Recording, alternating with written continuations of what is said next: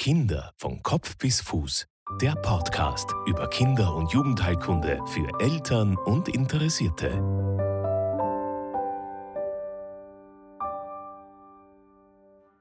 Hallo und herzlich willkommen zur nächsten Folge des Podcasts Kinder von Kopf bis Fuß. Mein Name ist Marlies Haslinger und ich bin Kinderärztin. Als Mutter von zwei Kindern kann ich die Sorgen und Ängste, die man als Eltern durchlebt, sehr gut verstehen. Beim Besuch beim Kinderarzt bleibt oft nicht ausreichend Zeit, um alle Details zu besprechen. Im Internet zu recherchieren führt meist zu noch mehr Verunsicherung.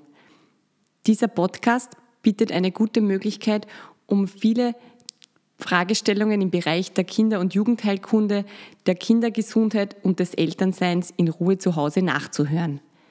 Nun zur nächsten Folge.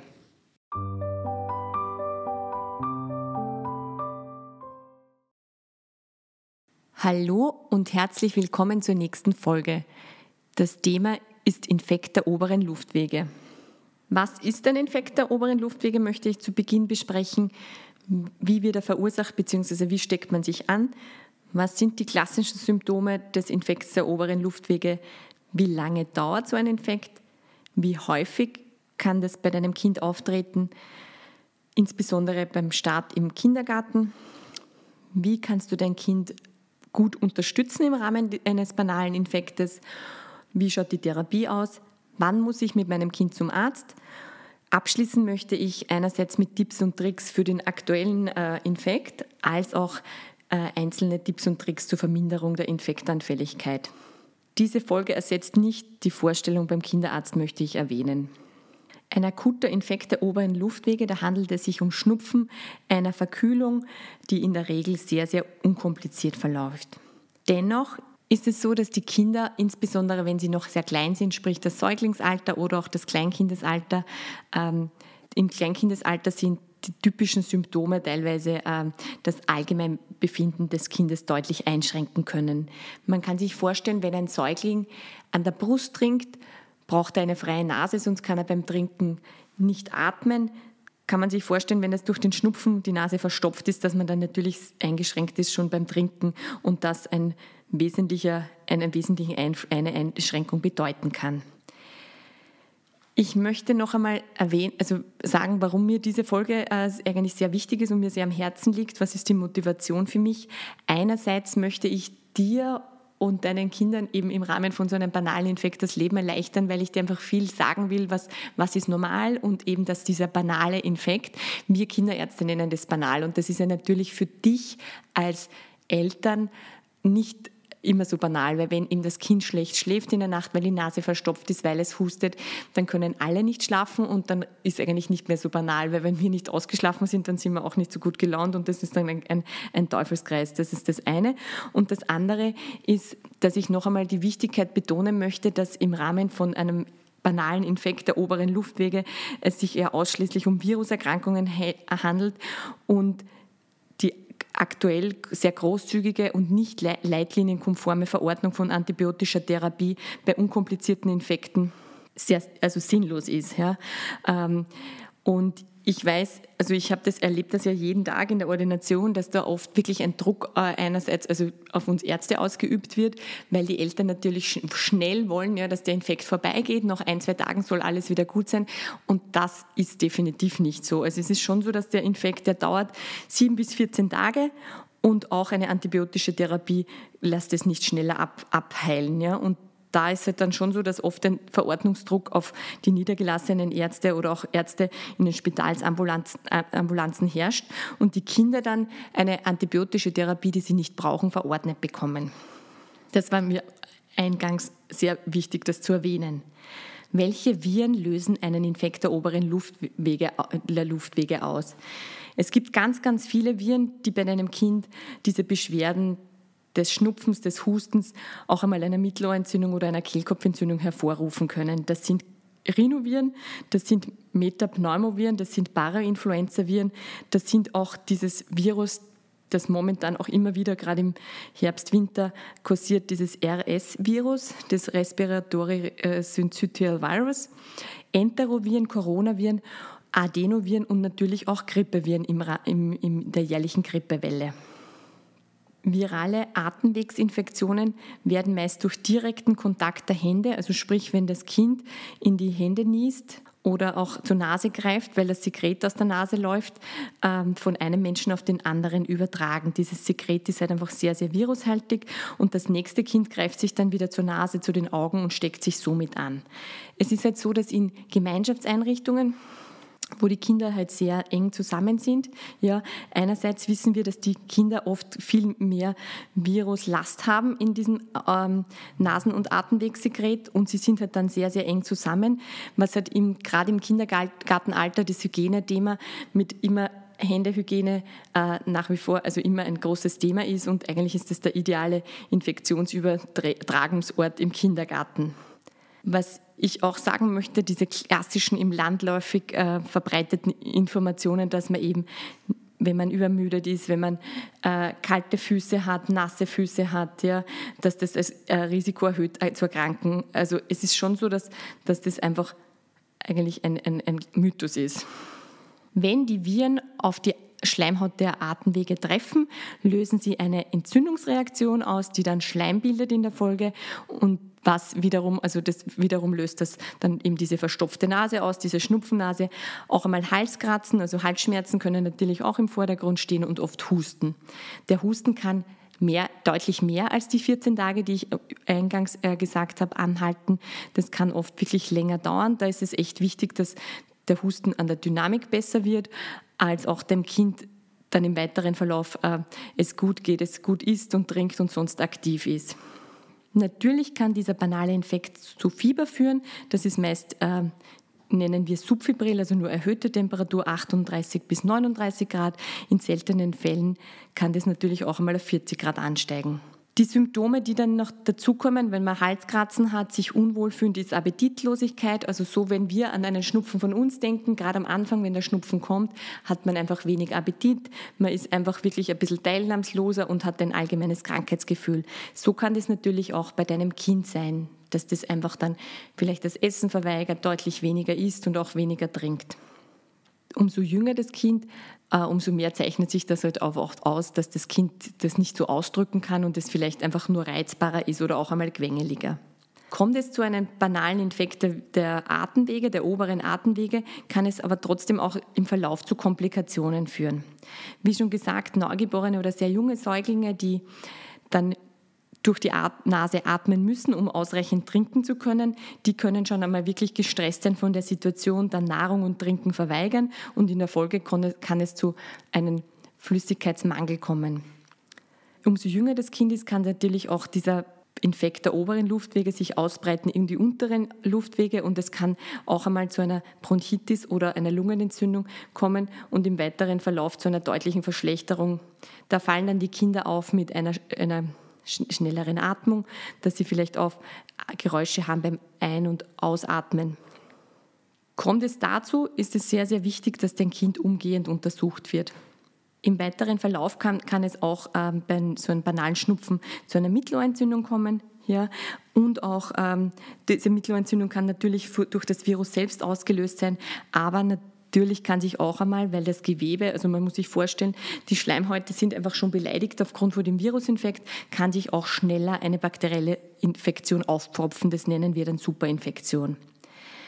Was auch immer wieder vorkommt, äh, und das kann ich aus eigener Erfahrung sehr gut berichten, dass Kinder mit Asthma äh, banalste Infekte, also sprich auch nur Rhinovireninfektionen, einen Asthmaanfall auslösen können gehe ich zu meinem, also im Rahmen von diesen Symptomen gehe ich zum Kinderarzt oder zum Allgemeinmediziner, dann stellt der fest anhand der typischen Symptome, dass das Vorliegen von einem banalen Infekt liegt, also der heuert auf die Lunge und untersucht den HNO-Bereich und diagnostiziert den Infekt der oberen Luftwege. Eine Blutuntersuchung oder weiterführende Untersuchungen der Atemwege, wie zum Beispiel Lungenröntgen, ähm, sind so gut wie nie notwendig.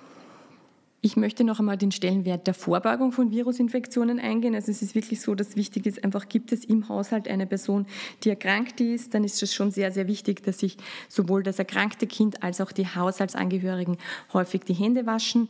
Natürlich kann man sich vorstellen, ja, ist ein Kind erkrankt und umso jünger es ist, ist man ja doch immer auch am Kuscheln und Schmusen mit seinem Kind, schlaft auch mit dem kranken Kind im Bett. Da kann es dann natürlich auch dazu kommen, dass du dich oder halt auch andere Familienmitglieder anstecken. Dieses Risiko muss einem bewusst sein. Allerdings äh, will man halt sein krankes Kind eng bei sich haben und das auch immer wieder trösten, wenn es irgendwie Probleme gibt. Dein Kind sollte nicht in die Schule oder in andere Gemeinschaftseinrichtungen, solange es also Fieber hat einerseits und sich auch so unwohl fühlt. Wenn das Kind dann nur noch in den letzten Zügen schnupft oder hustet und einfach schon wieder sehr aktiv ist, ausreichend isst und trinkt, dann kann es auch wieder am Schulunterricht oder an anderen Einrichtungen teilnehmen. Wie wird ein Virusinfekt wie der Infekt der oberen Luftwege behandelt? Wichtig ist, dass dein Kind zur Ruhe kommt. Ja, das heißt, das ist oft immer so, gibt man dann sehr schnell äh, Anti, Anti, ähm, also Fiebermedikamente, dann ist dein Kind oft recht gebuscht und, und schont sich sehr wenig. Wichtig ist, dass du darauf achtest, um, auf ausreichende Flüssigkeitszufuhr. Da bietet sich halt gut an Wasser oder einfach Tees, ungezuckerte Tees.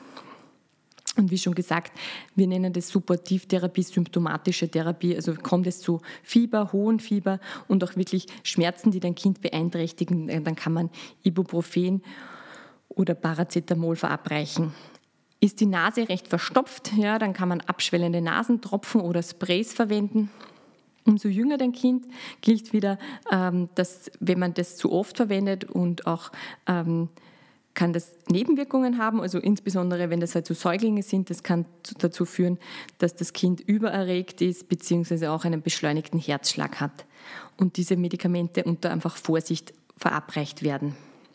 Wie schon erwähnt, üblicherweise dauern die Krankheitssymptome bis zu zehn Tage und der Husten, der kann länger anhalten, kann oft auch echt hartnäckig sein und für alle belastend. Also wenn der Husten dann schon wirklich länger als zwei bis drei Wochen anhält, dann ist es auf alle Fälle zu empfehlen, beim Kinderarzt vorstellig zu werden. Wie häufig ist der Infekt so ein banaler Infekt, wie wir ihn nennen, ja, auch wenn er für die Eltern nicht so banal ist, normal im Jahr. Kommt ein Kind in den Kindergarten, dann darf quasi jedes Monat es zu so einem Infekt kommen. Nach ein, zwei, drei Jahren nimmt das Risiko deutlich ab und fünf bis sechs banale Infekte sind ein Normal, also Normalbefund. Was kannst du neben diesen, diesen quasi Schulmedizin, Nasenspray und äh, abschwellenden und entzündungshemmenden Medikamenten noch, wie kannst du dein Kind unterstützen? Wichtig ist, dass im Schlafzimmer und auch in, ähm, in der Wohnumgebung es kühle Luft ist, also wirklich nicht die Räume auf 24, 25 Grad heizen, sondern schauen, dass im Schlafzimmer nur 18 bis 20 Grad hat. Ähm, die Luft, es wäre optimal ein Luftbefeuchter oder zum Beispiel eine Möglichkeit ist immer auf die, auf die heißen Heizkörper äh, nasse Wäsche aufzuhängen. Wichtig, wie schon erwähnt, ist ausreichende Flüssigkeitszufuhr. Da kann auch mal sein, wenn dein Kind irgendwie ein besonderes Lieblingsgetränk hat, kann man natürlich, wenn du, wenn du, wenn du merkst, dass sich das mit dem Trinken einschränkt, kann man da auch mal sagen, man, man gibt einmal vielleicht einen Verdünnsaft oder so. Ähm, Erwähnen möchte ich, also das ist immer die große Frage in der Ordination. Also mein klinischer Alltag ist immer so, dass ganz viele Eltern nach einem Hustensaft fragen. Ja, und ich mich ganz oft dem nicht verwehre, aber auch dazu sage, dass es da eigentlich keine wissenschaftlichen Daten dazu gibt. Ja. Es ist immer so, dass der Saft sehr gut schmeckt, weil er auch zuckerhältig ist und oft dann allen ganz gut tut, ja, weil dem Kind schmeckt und dann, und dann ist auch die, sind auch die Eltern zufrieden. Aber noch einmal zusammenfassend, es gibt da keinen wissenschaftlichen Nachweis und es funktioniert definitiv auch ohne Hustensaft. Ja.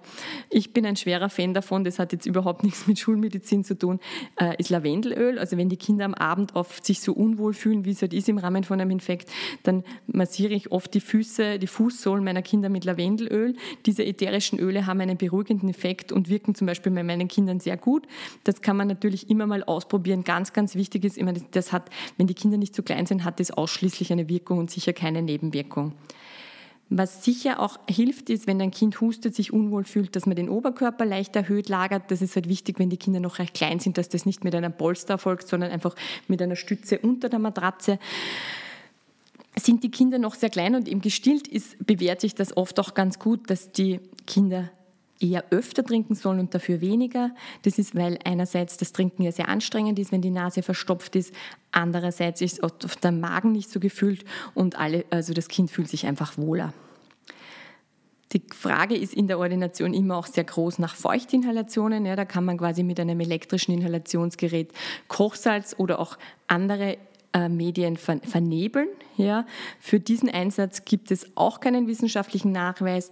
Äh, und ich, meine Einstellung dazu ist halt so, dass wenn es deinem Kind gut tut, sprich äh, sich nicht stresst, das Kind, wenn es ein Feuchtinhalationsgerät vor das Gesicht gehalten bekommt, dann ist das sehr wohl eine Option. Abschließen möchte ich noch mit, der, mit den Tipps und Tricks zur Verminderung der Infektanfälligkeit. Also ist dein Kind quasi gesund? Was kannst du beitragen, dass es vielleicht nicht ganz so anfällig ist? Also das ist schon so, dass das einfach die allgemeingültigen Empfehlungen sind. Es wäre die Empfehlung, dass dein Kind jeden Tag mindestens eine Stunde an der frischen Luft ist, sich auch bewegt an der frischen Luft.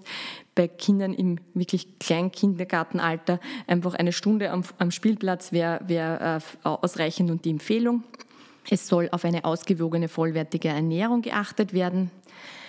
Die ausreichende Trinkmenge von im äh, ungezuckerten Tees bzw. einfach Wasser. Dein Kind soll ausreichend Schlaf bekommen. Es soll nicht Zigarettenrauch ausgesetzt sein, also auch Passivrauchen erhöht deutlich das Risiko von Infekten der oberen Luftwege und generell von Infekten, weil einfach durch dieses Passivrauchen, den Tabakrauch, die Schleimhäute deines Kindes beleidigt sind und einfach somit anfälliger. Die Verwendung, also die Empfehlung ist in den Wintermonaten Vitamin D zu verabreichen. Vitamin C und Zink wird nach wie vor sehr kontrovers diskutiert. Wenn man auf eine ausgewogene Ernährung mit ausreichend Obst und Gemüse achtet, ist das quasi ausreichend. Auch so Vitaminpräparate können auch einmal nebenwirkungsbelastet sein und Übelkeit hervorrufen. Ein sehr spannendes Thema. Ich glaube, für jede Mama, für jeden Papa, äh, auf das kommt man einfach wirklich immer wieder, oft wirklich jedes Monat, in, insbesondere in den Wintermonaten. Ich hoffe, dir Hilfe, einige hilfreiche Tipps geben zu können und bis zum nächsten Mal.